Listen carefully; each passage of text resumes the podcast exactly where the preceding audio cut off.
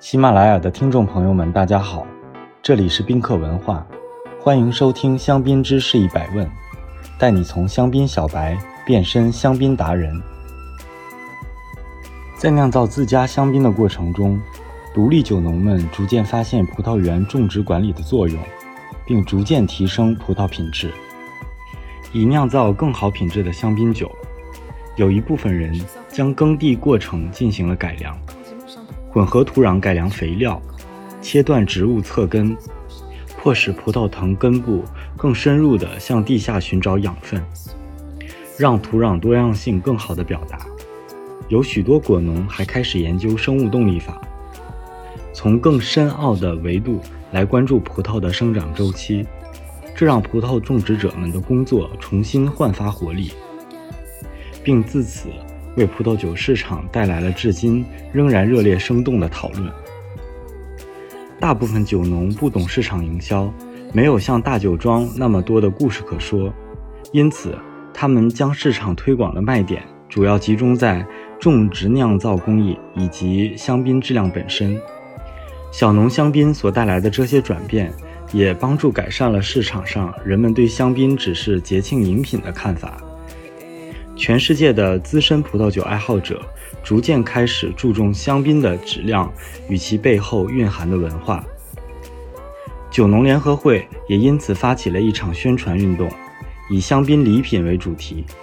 着重强调了被大家所熟知的大品牌香槟和当时还名不见经传的小农香槟之间的区别。选择大品牌，往往很容易彰显自己的身份地位。而小农香槟虽然没有如此名气，但其日益优异的品质也让人品尝之后赞不绝口。这些选择小农香槟作为礼物的人，通常更加了解自己挑选的香槟及酒庄。一般在朋友间共进晚餐时，家里的主人会很高兴地跟大家分享他认识的酿酒师所酿的香槟，与促进香槟平民化相反。小农香槟的发展反而促进了香槟的稀有性，小农香槟也逐步受到精英阶层的青睐。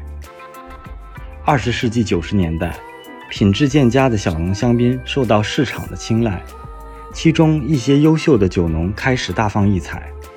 最初，独立酒农香槟主要市场还是集中在法国境内，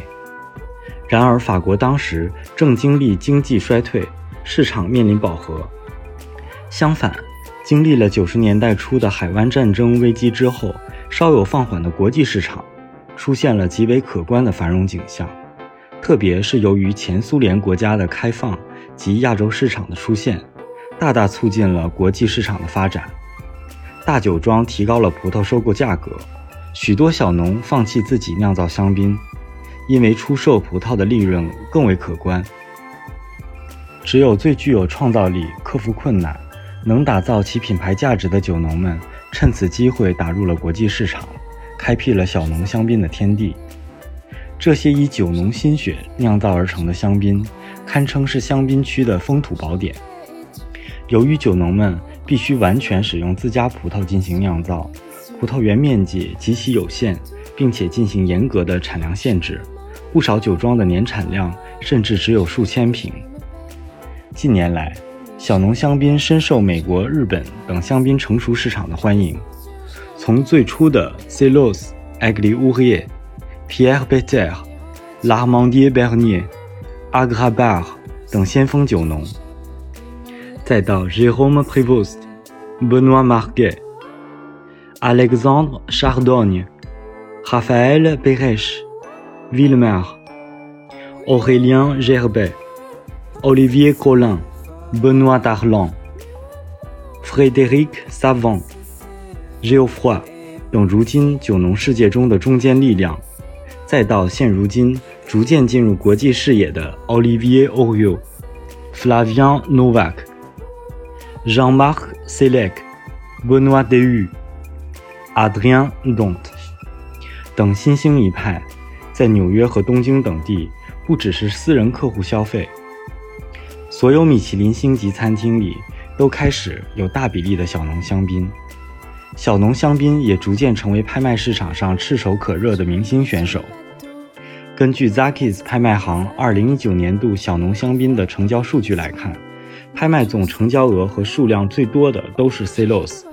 排名第二的是现在特别火的 Pierre b e t e r 庄主 hodolph b e t e r 也十分喜欢中国，近几年每年都会到中国参加我们的香槟活动。这两家可以说是小农香槟在拍卖市场里的第一梯队，相信也会有更多精品小农香槟逐渐进入藏家和资深品酒客人的视野，让大家跟我们一样了解他们、欣赏他们、喜欢他们。今天我们来复习一下小农香槟的法语发音：Champagne de Champagne de vigneron，Champagne de vigneron。你学会了吗？如果听友朋友们有关于香槟知识的小问题，欢迎在评论区互动，也可以关注宾客文化公众号，发现更多香槟的资讯。